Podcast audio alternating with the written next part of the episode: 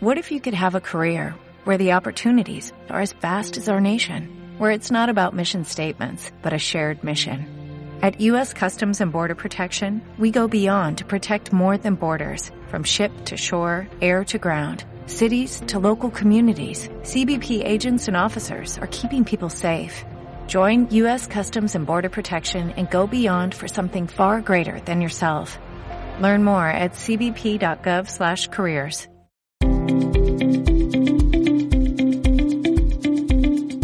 Tripulante 18, el programa de los deportes náuticos. Dirige y presenta Jaume Soler.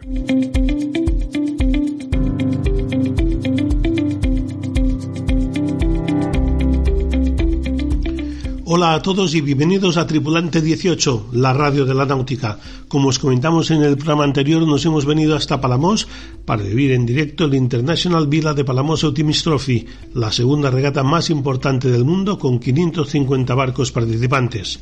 Hemos querido acercarnos a la realidad del equipo ucraniano y lo hemos hecho con Pablo, su entrenador, y su regatista estrella, Sviatoslav Madonic. También hemos hablado con el team leader del equipo español de la clase Optimis Kiko Igual y acabaremos saboreando la famosa gamba de Palamos con el campeón de España de la clase Europa, Ramón Figueras, que además se dedica profesionalmente al mundo de la pesca de la gamba. Tenemos un programa cargadito y lleno de temas. ¡Comenzamos!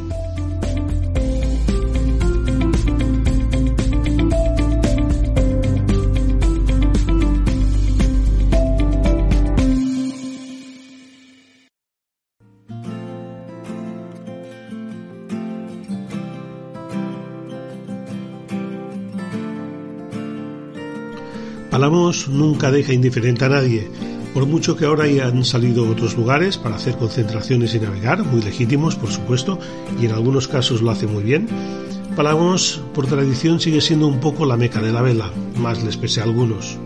El International Villa de Palamos Optimist Trophy sigue siendo la regata estrella a nivel mundial. ¿Será porque las cosas se están haciendo bien? Y no lo digo yo, que a lo mejor pueda ser más o menos del todo Lo dicen los que vienen. El lugar es perfecto, en el centro de la villa, en la playa. Los más de 500 barcos salen prácticamente a la vez y en 10 minutos están en el centro de la bahía. Más fácil y cómodo imposible. Y además este año ha coincidido con el carnaval, que es de los más famosos y también más ruidosos de la Costa Brava, con lo que mayor diversión de navegar y disfrutar del ambiente casi imposible. Yéndonos ya al otro lado del planeta, había cierto morbo para ver qué haría el F-50 Victoria en el evento de Sergio en Sydney, ya con Diego Botín a los mandos. Tampoco se pueden hacer muchos milagros, los resultados han sido parecidos, las sensaciones ya no lo sé dentro del seno del equipo, pero todo se vio truncado por un vendaval que provocó el caos, pero que gracias a Dios no provocó ni un daño personal, materiales, eso sí, todos los del mundo, y si no, que se lo pregunten al equipo canadiense que se, se quedó sin medio barco. Veremos qué pasa en los próximos eventos de Nueva Zelanda y San Francisco. De ellos dependerá la estacada o la remontada definitiva.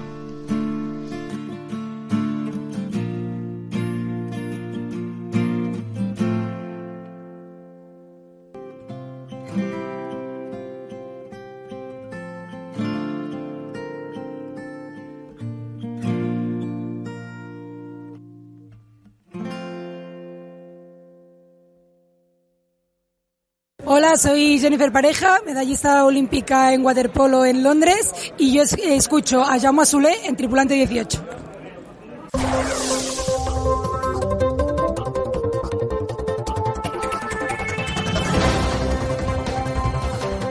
Continuación vamos a hacer un repaso a las noticias más destacadas. El F-50 Victoria con Diego Botín a los mandos acabó en octava posición en el Australia Sail Grand Prix, en el que solo se pudo disputar la primera jornada debido a un fuerte temporal una vez finalizada la competición. Francia ganó las tres pruebas disputadas. El español Hugo Rodríguez se ha convertido en el ganador absoluto del 33 edición del International Vila de Palamos Optimist Trophy 17 Nations Cup, que se ha celebrado del 16 al 19 de febrero en aguas de la bahía de Palamos. La tripulación húngara formada por Soma Kis Solzhenitsyn y Andras Samuel Juhas se ha llevado la Sailing 2023, primera prueba de la temporada del circuito de la clase 29er Eurocup, organizado por el Club Nautical Valís. El Comité de Regatas de The Ocean Race recibió una solicitud para reemplazar los foils para la etapa 3 del 11 Hour Racing Team. El comité se encuentra actualmente revisando los informes técnicos suministrados por el equipo. El Real Club de Regatas de Alicante cerró con éxito la Comunidad Valenciana Olympic Week, siendo sede de las clases dobles 420 de los Windsurf Raceboard y Tecnoplus Sub-17 y Sub-15. Este año los clubes que han participado han sido, además de Alicante, el Real Club de Náutico de Valencia, el Club Náutico de Santa Pola y el Real Club Náutico de Torrevieja, en el que se ha disputado el europeo de la clase Europa con victoria del sueco Jonathan Yadó y de la alicantina Ascensión Roca de Togores. Puedes encontrar toda la actualidad náutica a través de nuestra web www.tripulante18.com y de nuestro Twitter arroba 18tripulante.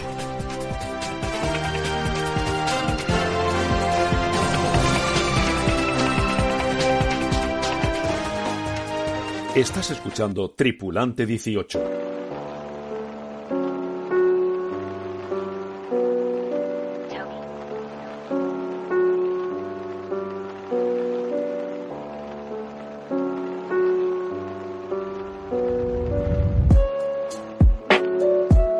Equipo ucraniano de la clase Optimist le pilló hace justo un año por sorpresa al inicio de la guerra, participando en el International Villa de Palamos Optimist Trophy. Un año después han vuelto a Palamos, pero sin haber podido volver a su país después de hacer una vida nómada por Europa yendo de regata en regata. Hemos hablado con su entrenador, Paulo Dontsov, y su regatista estrella, Svitoslav Madonic. Estamos en Palamos, en el Palamos Optimist Trophy. Estamos con el entrenador del equipo ucraniano, Pablo Donstov, y eh, su mejor regatista y ahora mismo pues uno de los favoritos a, ganar, Miroslav Madonic. ¿Es correcto? Ah, ah, Pablo, mm, hace un año vinisteis al Palamos Optimist Trophy y desgraciadamente no pudisteis volver a vuestro país.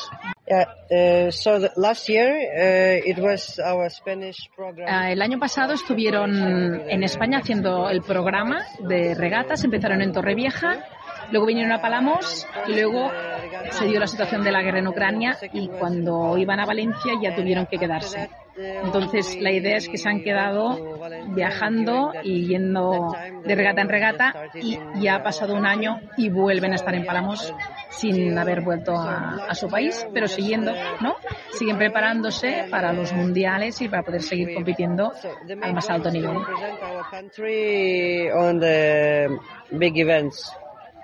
Sí, ha sido un año de, de ir cambiando de país, ir cambiando de ciudad ¿No tenéis una base establecida en ningún sitio? Uh, uh, ah, bueno, después de Palamos siguieron viajando y, ah, de hecho, su programa siempre es ir viajando. No necesitan en realidad una base, porque quieren ir de evento en evento para ir mejorando y participar en el mundial y en los campeonatos. Pero es cierto que recibieron mucho apoyo de Italia y les ofrecieron un sitio donde estar y están muy, muy agradecidos a, la comunidad tanto italiana, española y europea en general por todo el apoyo recibido. Y menciona que no es suficiente con el dinero de los padres, porque están en el país, algunos están luchando, la mayoría están sin trabajo. Entonces, la ayuda que han recibido la agradecen muchísimo y, de hecho, ya no están tampoco ya basados en Italia porque vuelven a empezar el programa de regatas y ya este año es yendo de evento en evento, sobre todo la campaña aquí en España, porque está el Mundial en la Ballena Alegra, en Costa Brava, y están encantados y sobre todo eh, hace hincapié en el agradecimiento a tanto a españoles, italianos y a la comunidad europea en general. And also the support from European community. And all these things uh, help us, you know, to keep to keep uh, letting kids sailing, you know, to and represent our country. on a high level. Sí, ¿cómo, ¿Cómo lo están viviendo los niños el hecho de estar fuera de casa? No sé si pueden estudiar online, porque claro, aquí si se está moviendo de, de ciudad en ciudad, pues no pueden ir a, un, a una escuela. So mostly because of the situation in Ukraine right now, mostly all the schools are not able. Eh, debido, bueno, de hecho, debido a la situación en el país y la inseguridad, porque siguen habiendo misiles y hay mucha sensación de poca, bueno, lo que decíamos de seguridad. Eh, la mayoría de escuelas de Ucrania igualmente están haciendo toda lo que es la, los estudios, la formación online. Sí que hay escuelas que tienen en el subterráneo, ¿no? bueno, no sé si llamarle búnker, no, bueno, sí, un búnker, y intentan hacer las clases ahí, y, pero igualmente la mayoría, la mayoría lo hacen online, por lo que para los niños no es un, digamos, no es que sea un problema, se están haciendo lo que hace la mayoría. Pero también es cierto que a veces están dando la lección online, hay una alerta de emergencia de que va a haber ¿no? lanzamiento de misiles y se acaba la clase, o sea que todo es muy inestable. Y sí que es cierto que para ellos, para organizarse, no es del todo fácil porque están navegando mucho, pero bueno, ahí están, no hay tanta, tanta diferencia y sí, se dedican mucho a navegar. Uh, we try our best. So. Supongo que niños de 12, 13 años eh, debe ser duro estar lejos de, de, sus familias, ¿no? A lo mejor tú te has convertido un poco como su familia. No sé si hay algún padre más que, que os puede acompañar o. Um, so some some parents are in Ukraine, some parents are with us, but in this situation I'm. Uh. De hecho, hay padres que están en Ucrania y padres que le acompañan. De hecho, desde 2016 ya tienen este equipo formado. Les agradece mucho porque, por ejemplo, están los padres de, ¿no? What's his name? Uh, Vyacheslav Madonich. El Vyacheslav, está, sus padres están aquí. Y la hermana. He's uh, he is father of, of Svat, but also of two, one, two more sailors.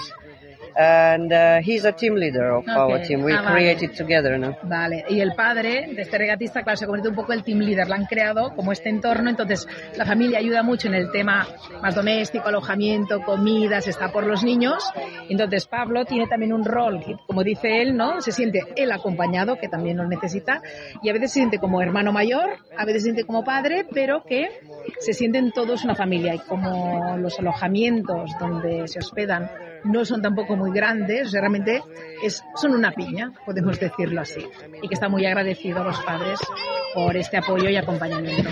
Pero insiste en esto, ¿no? que no es solo sobre él y los regatistas, sino sobre el trabajo en equipo de todos. Like, uh, sometimes I feel like older brother, sometimes I feel like father, but also I'm not alone, it's the truth. Uh, I have uh, a lot of support from parents. Uh, which are with us. Sí. También, estamos con Madonic. El año pasado vino aquí a Palamos, quedó quinto. Este año pues ha hecho distintas regatas, también ha hecho muy buenos resultados en el Campeonato del Mundo y bueno, últimamente pues ha ganado en Palma, ha ganado en Torrevieja, bueno, que, que ha hecho una evolución, ¿no? Llega a Palamos un año después, después de quedar quinto y llega aquí como el gran favorito. He understood everything, but maybe he will... Ok, bueno, está contento de estar aquí, ¿vale? Para él Palamos es una regata que le sirve mucho de entrenamiento, especialmente uh, para el Mundial que se celebrará y sobre todo esto, porque su objetivo ahora es ir profesionalizar, mejorar, ¿no? Y cada vez más profesional y llegar ¿no? a la cima sí. sí, porque este año ya no sé si es el último año en, en clase Optimis, ya pensar el año que viene en, en una nueva clase, ¿no? Temas de maybe 420. Maybe in 420. Quizás el cambio, el salto al 420. Very good. I, can, I can tell a little bit, so we have a lot of Bueno, pues ahí la idea del cambio está la clase 420. Pablo había navegado en 420, en 470 y encuentra muy interesante. Tiene muchos, claro, muchas ideas en la cabeza sobre cómo hacer, siempre pensando en poder representar al país al más alto nivel en la mayoría de clases y comenta que Milos tiene un hermano que también navega en Ilka 7 y que ahora ha ganado en Torrevieja. Y la idea es esta. Right now on the high level, not only in Optimist, but so mm. yeah. Right now he has a brother and uh, his brother just won the regatta in Torrevieja in Ilka 7. Okay. So we're trying to be everywhere on the high level. So we'll see, we'll see. Pues en Palamos, la Christmas Race hay Ilka y 420. Así que el año que viene, We'll see you in eh, Palamos. December. Because at the Christmas race, we've got the Ilka 7 and we've got the 420. so Okay, very maybe, good, maybe. Maybe I can tell the the last one. Uh, it, for us, it's important. So uh, Quería poder comentar, Pablo, que aparte de hacer podiums y realmente tener este objetivo ¿no? de estar al más alto nivel y seguir representando el país en la mayoría de competiciones, lo que es importante para ellos también es am, concienciar ¿no? a la gente con la que se encuentran de lo que está ocurriendo en Ucrania, porque tienen la sensación de que la gente lo ha olvidado un poco y que realmente eh, la situación es terrible y de, de- es de terror y de horror con la guerra. Y entonces, ¿qué es esto? Quería él remarcar que para ellos realmente, aparte de los resultados, seguir mejorando, lo más importante es esto, ah, ¿no? explicarle al mundo lo que, y que no olviden lo que está sufriendo su país. to let all people know and you know to try to support somehow not to our team but for the all people as as much as we can. So, so this is very important for us. Bueno, pues mucho, mucho ánimo ah, y que esperemos que acabe pronto pues, esta terrible guerra. Y bueno, y cuando po- podáis volver a Palamos en la Christmas Race, que seguro que volveréis, pues ya esté el mundo en, en paz y, y- y el país ya libre. Thank you. Thank you very Okay. much for your attention and support. Thank you Okay, very thank much. you. Muchas gracias. Tripulante 18 con Jaume Soler. Desde hace 14 años, Kiko Igual es el team leader del equipo español de Optimis en mundiales europeos. Sus conocimientos técnicos, fue entrenador olímpico de Mireia Casas en Barcelona 92, su don de gentes, su buen trato, hacen que siga siendo el líder que necesita el equipo. Con Kiko Igual hemos hablado aprovechando su estancia en Palamos.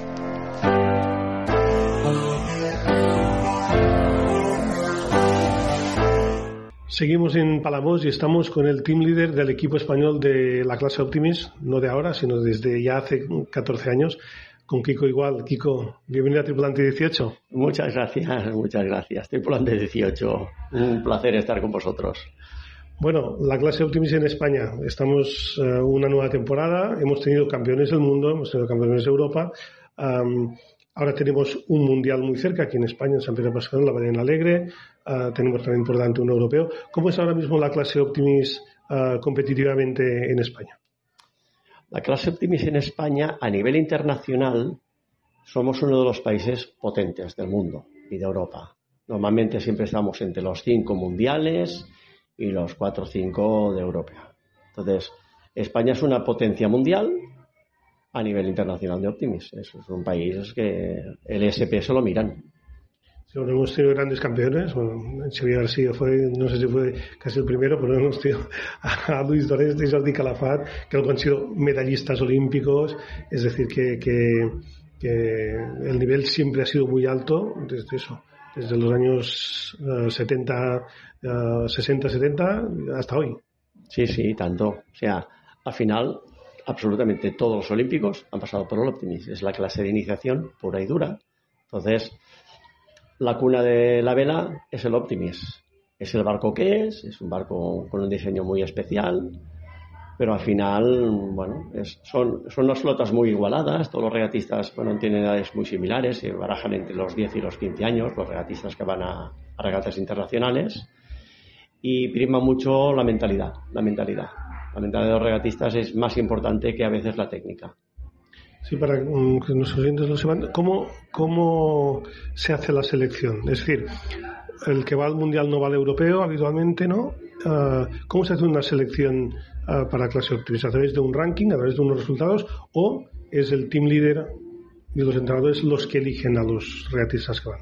No, esto, esto no es como el fútbol, como Luis Enrique que escoge a los futbolistas del Madrid, del Barcelona, del Atlético.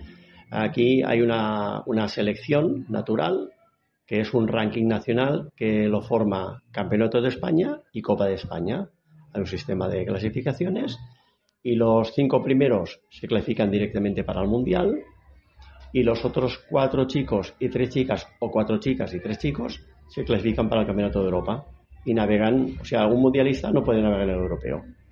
a no ser que el año anterior haya sido campeón de Europa y te en tu país para el Mundial. Entonces España en vez de tener siete plazas para tendría ocho. Difícil, a veces lo hemos pasado, pero no es lo normal. Sí, porque habitualmente, pues lo comentamos, va un team leader y dos entrenadores, ¿no? Habitualmente. Sí, el team leader normalmente, mm, yo empecé como entrenador team leader porque solo iba una persona. Yoda, con yo creo que con muy buen criterio, decidió, decidió que tenían que haber dos adultos y entonces a mí me dijeron, me dijo Paco Coro, que era presidente de AECIO en aquellos momentos, digo, ¿tú qué quieres ser, entrenador o team leader? Bueno, yo tengo experiencia, tengo una edad y, que, y me gustaría que tuviesen los entrenadores unas, unas oportunidades para desarrollarse a nivel internacional con un equipo nacional. Y me quedé como team leader y entonces los entrenadores cada año van variando.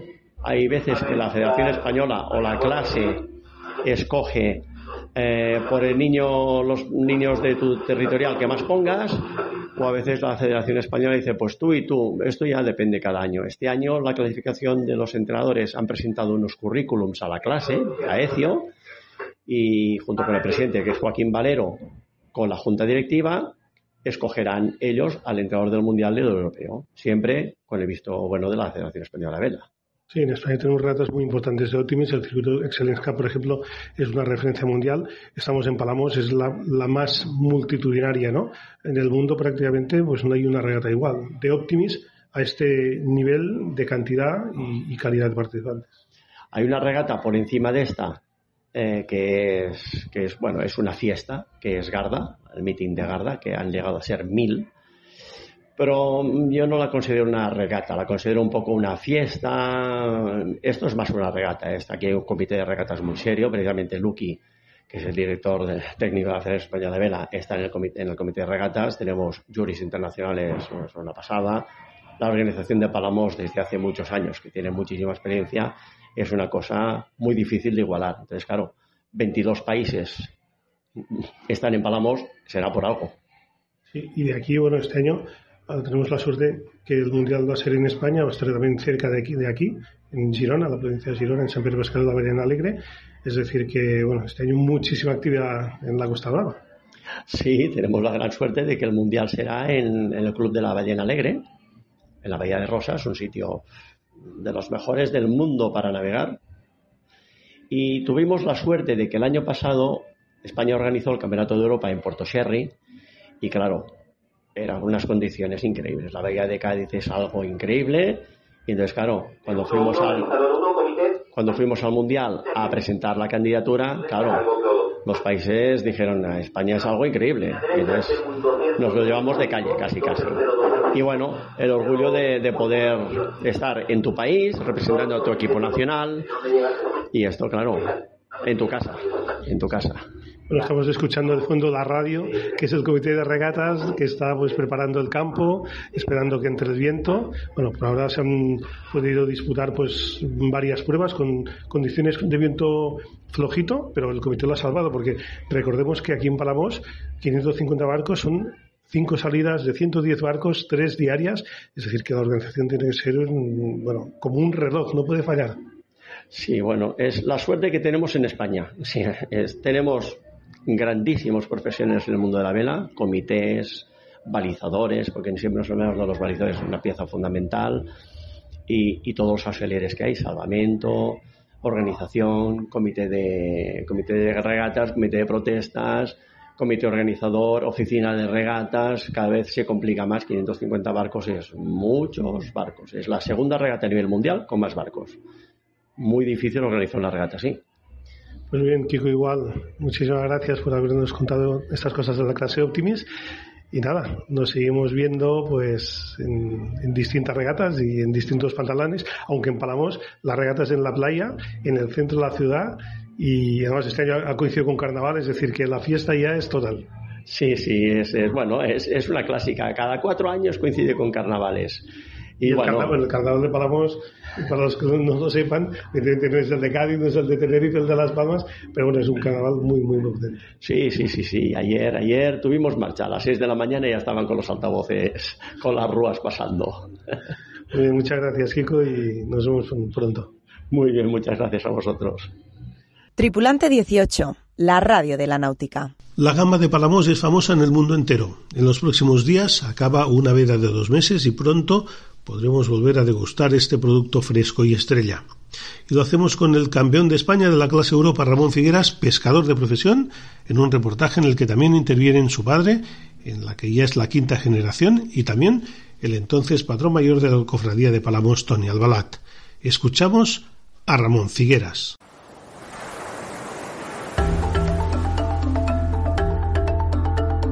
Yo vengo de una familia con tradición de pesca. Mi bisabuelo fue pescador, mi abuelo también. Mi padre ya me inculcó este amor a, todo lo que está relacionado con el mar. Me interesé un poco más en el oficio de pescador y salir a faenar con el barco de pesca de la familia. Y nada, aquí nos dedicamos a la pesca de la gamba, gamba roja, la muy conocida gamba de Palamos. La verdad es que es un sector que está perdiendo fuerza, cuesta un poco convencer a la gente joven para que se forme, ¿no? Aquí hacemos mareas de un solo día, es decir, salimos por la mañana, volvemos por la tarde. Empezamos sobre las 7 de la mañana, em, tenemos que desplazarnos hasta nuestros caladeros la pesca de arrastre, como dices, es un, arte de pesca que consiste en arrastrar una, red por el fondo del, mar. Eh, nosotros tenemos nuestros propios caladeros eh, ya bien acotados y casi siempre vamos por los mismos lugares. La pesca de gamba que está en unos fondos determinados Normalmente son lugares donde hay unos pendientes bastante fuertes. Nuestra faena consiste en calar las redes. Normalmente hacemos un solo lance y luego pues a la tarde, alrededor de las 4 o las 5, ah, recogemos la red y vemos a ver qué hemos pescado y cuando regresamos a puerto clasificamos las capturas y, luego ya vendemos a la lonja. He estado siendo patrón de un barco de pesca que durante casi 40 años. Estando en casa, viniendo conmigo, pues igual que a mí me pasó con mi padre, pues a él igual también. A mí pues me llevaba mi padre eh, al barco y es una cosa que va entrando con el tiempo, poco a poco, como lo llevas en la sangre, pues ya él le pasó lo mismo. Cuando yo empecé eh, estábamos pues mucho más atrasados que ahora. Igual que cuando empezó mi padre, también a veces me explicaba cosas que pensaba, ostras, ¿cómo podían hacer esto? ¿no?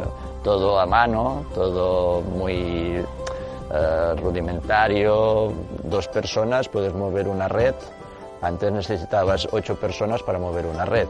Nosotros antes cuando pescábamos teníamos el radar para situarnos, pero antes que yo ellos eh, se fijaban en, la costa.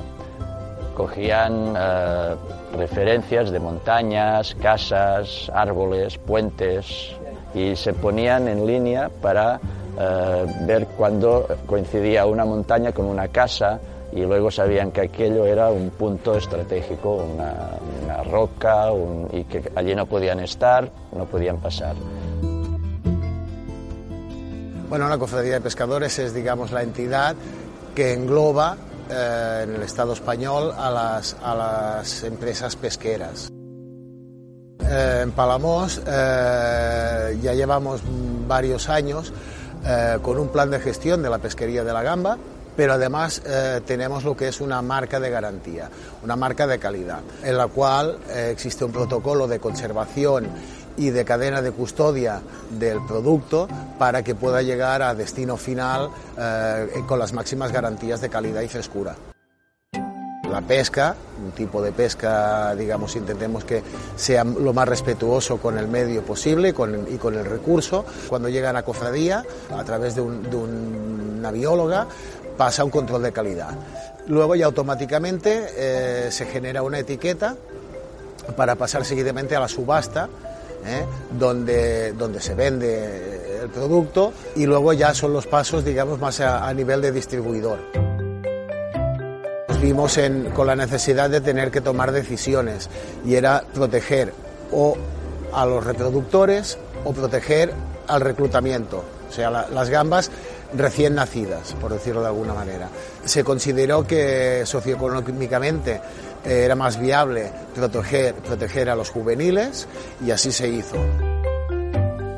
La gamba roja Aristeus antenatus es una especie que habita, todo el Mediterráneo occidental, eh, incluso hasta ahí, incluso una, una población aislada, la zona de Angola, está en toda la costa, pero la gamba de Palamos se le ha dado este nombre por la tradición de Palamos a pescar este producto. Nuestros antepasados, nuestros abuelos y bisabuelos ya pescaban gamba aquí hace prácticamente hace 100 años.